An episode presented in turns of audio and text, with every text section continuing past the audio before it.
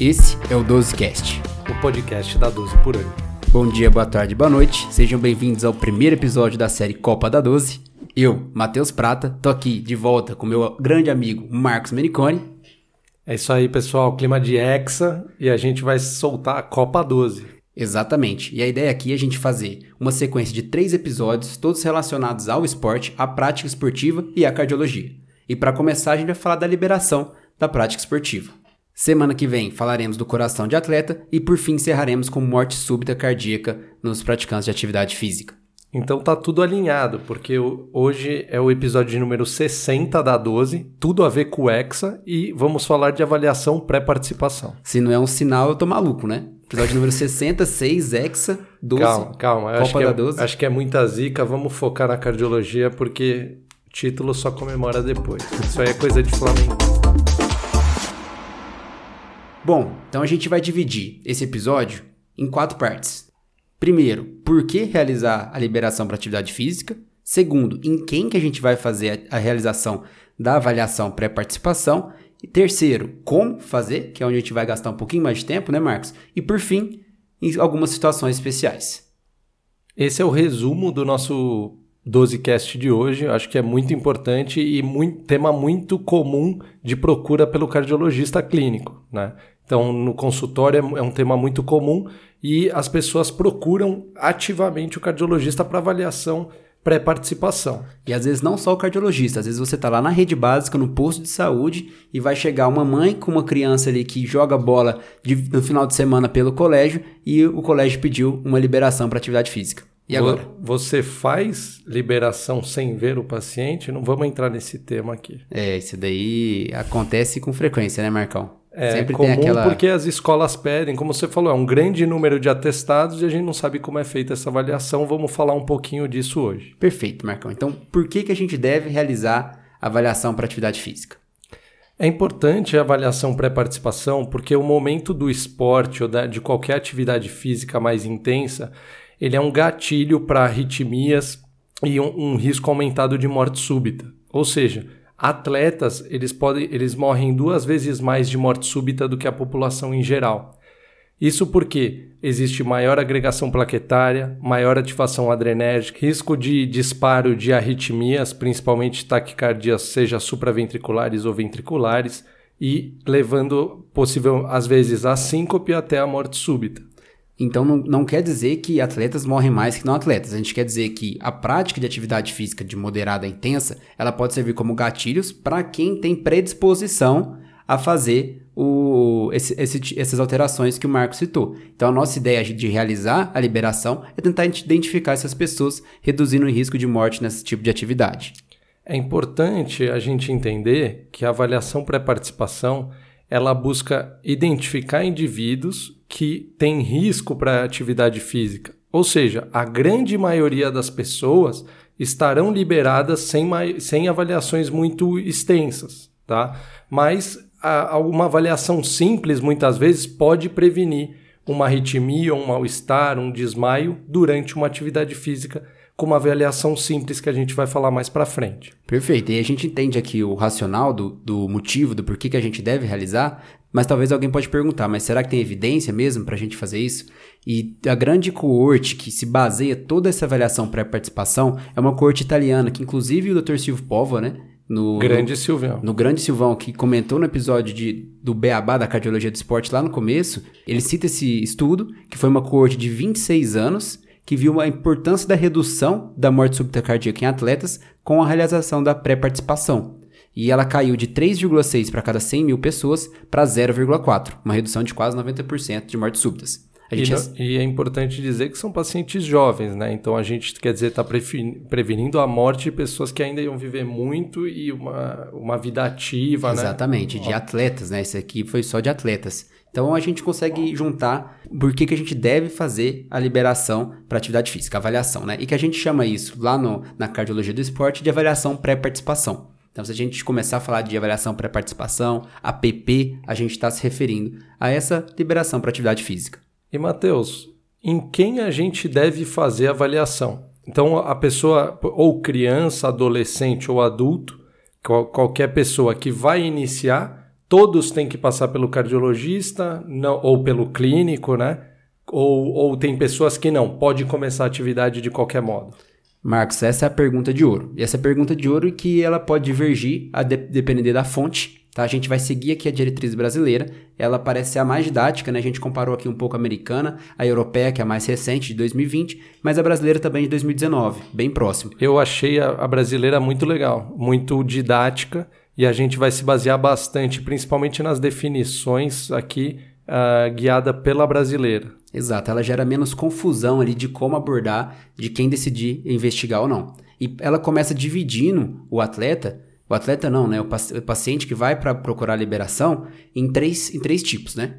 Aquele que está procurando lazer ou praticando para prevenir doenças cardiovasculares, que pode ser a maioria dos nossos pacientes. Com certeza a maioria, inclusive no nosso grupo aqui da 12, a gente pode ver as pessoas. Eu, por exemplo, pratico no intuito de lazer e prevenção cardiovascular. E, e, e em busca do shape, né? Shape. Tem que, isso, mas... Ele entra aqui no, na atividade de lazer e prevenção. Isso, isso daí entra como lazer e prevenção. Eu, Matheus Prata, entramos nesse grupo. Agora, a diretriz brasileira classifica como esportistas amadores pessoas que fazem um treinamento recorrente, regular, visando melhora de desempenho competitivo e ocasionalmente participam de competições, ou seja, Rafael Rossi. Opa, nosso atleta de basquete profissional da seleção brasileira, acima de 30, né? Exato. Então assim, o, por exemplo, o Rafa, ele já tem uma um objetivo em competições, já tem o objetivo de melhorar o desempenho dele com os treinamentos e um desempenho um treinamento mais regular. Ele já entra como um esportista amador. Isso. Então, beleza, a gente falou da atividade para lazer ou prevenção, primeiro grupo, e segundo grupo é o Rossi, o esportista amador. E terceiro grupo que a gente vai pôr os atletas profissionais, que normalmente tem uma relação financeira com o esporte, tem treinamentos mais intensos e competições regulares. Competições regulares e sempre com o objetivo de melhorar seu desempenho, sua performance. Então, o primeiro ponto é a gente dividir esses três grupos.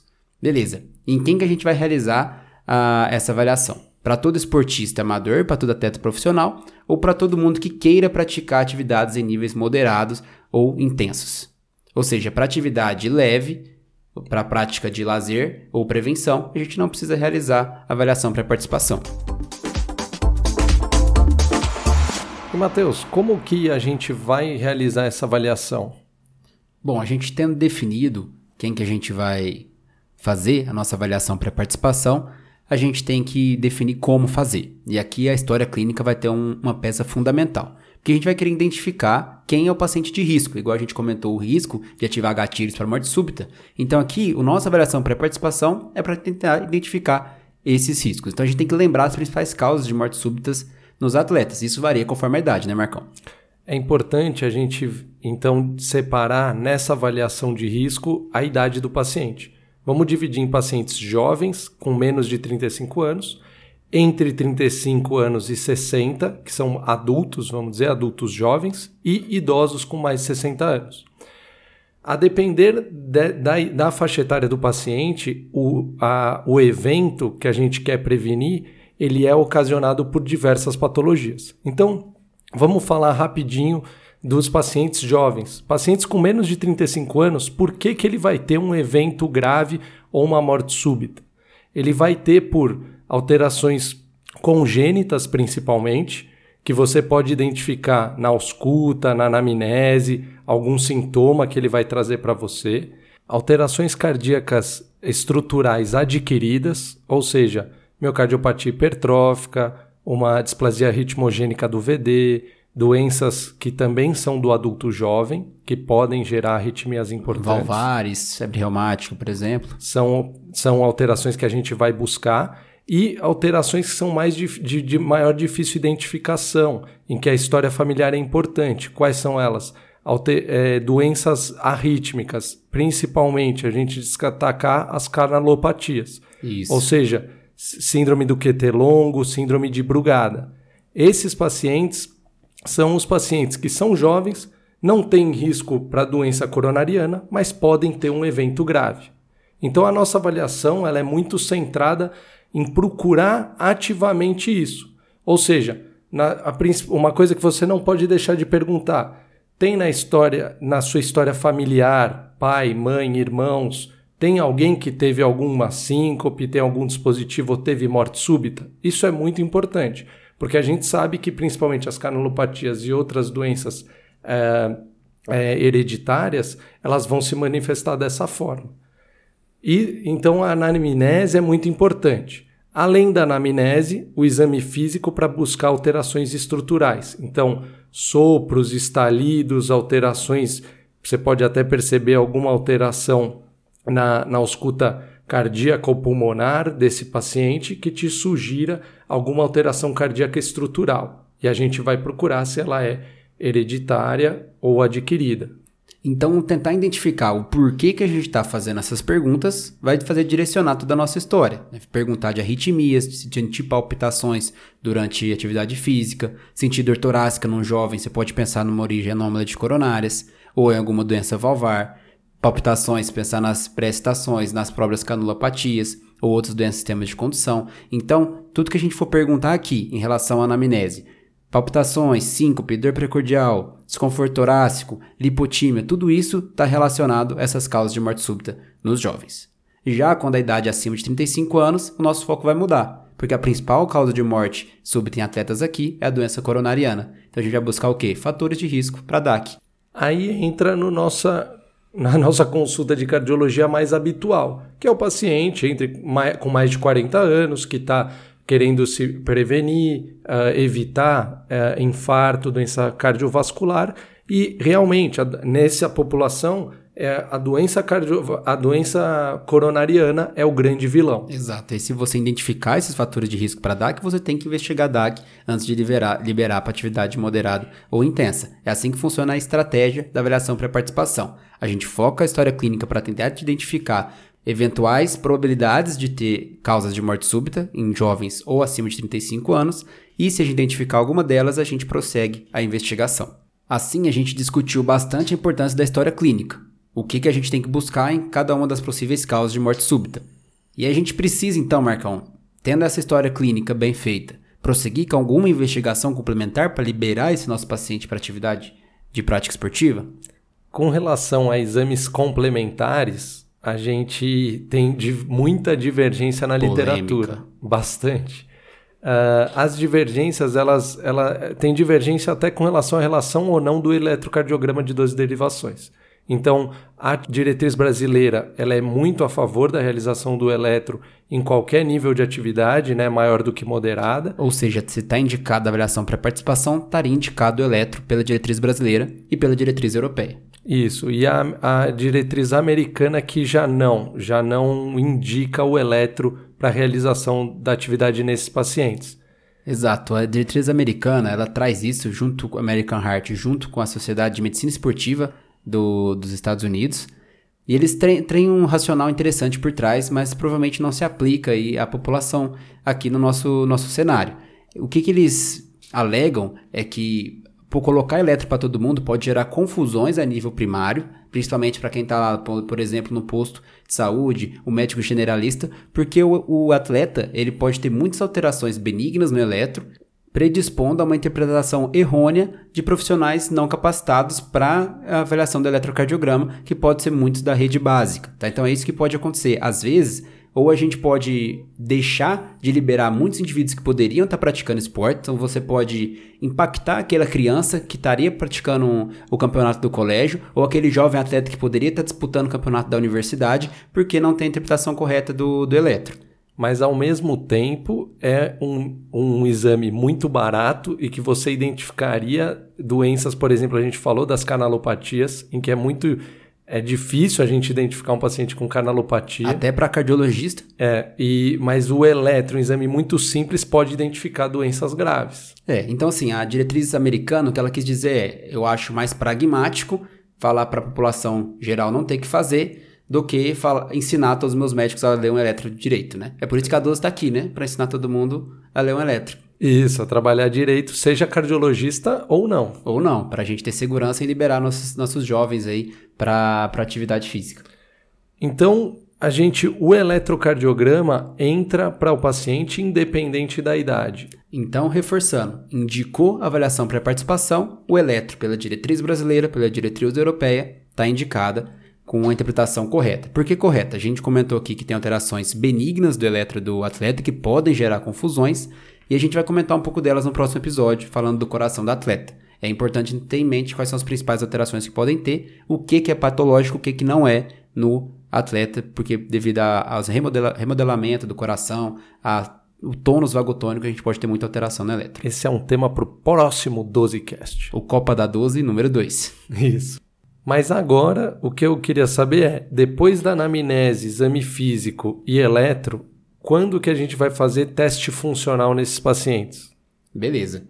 Marcão, o primeiro ponto é, identificou alguma alteração no exame físico, na história clínica ou no eletro, fala, ó, segura um pouco a atividade física moderada e intensa e vamos prosseguir com a investigação adicional. E aqui um teste funcional pode cair bem, o mais utilizado é o teste ergométrico. Tá? O teste ergométrico, então, primeira indicação dele para alteração em anamnese e exame físico.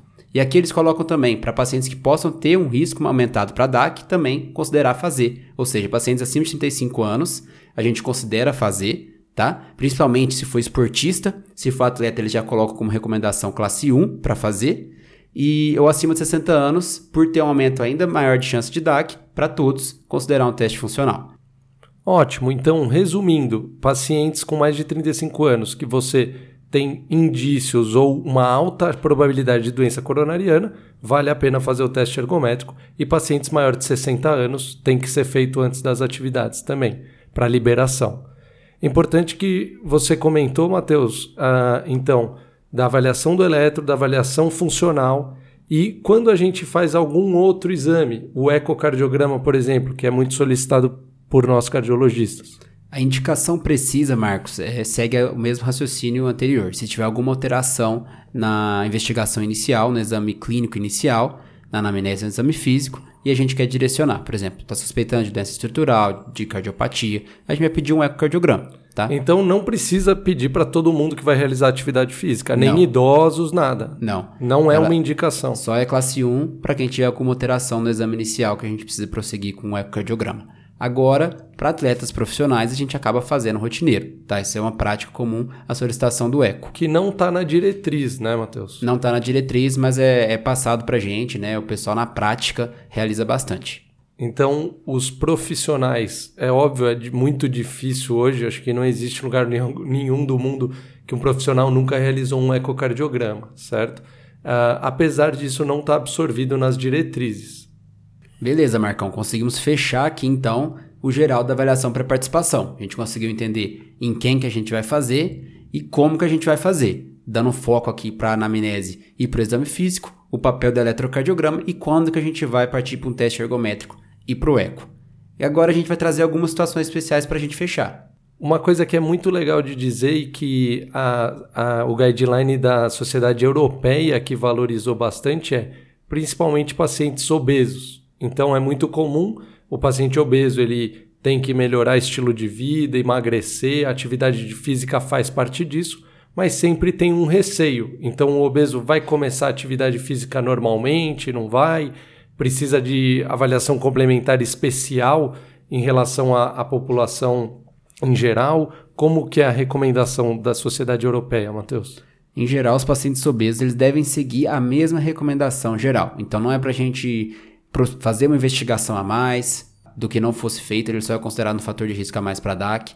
Então, talvez se o paciente for acima de 35 anos, eu vou pedir um teste funcional, mas tirando isso, a gente vai liberar para prática esportiva da mesma maneira. Segue o fluxograma normal e é legal que eles comentam que esses pacientes, eles têm mais lesões ortopédicas. Então, a gente tem que tomar cuidado com o nível de intensidade que eles vão começar a realizar a atividade e, mas não só pensando na parte de comorbidades cardíacas e risco de morte súbita, mas sim de lesão de quadril, joelho. Às vezes isso prejudica mais a qualidade de vida do paciente do que a parte cardiovascular. E vira uma bola de neve, né? Morbidade, pode ficar acamado e são pior a obesidade, pior os outros fatores de risco. Então, aqui a medicina do esporte vai ter um papel mais fundamental não só na nossa parte aí, que é prevenir morte súbita, né? Que é o que a gente está querendo fazer aqui com a avaliação pré-participação.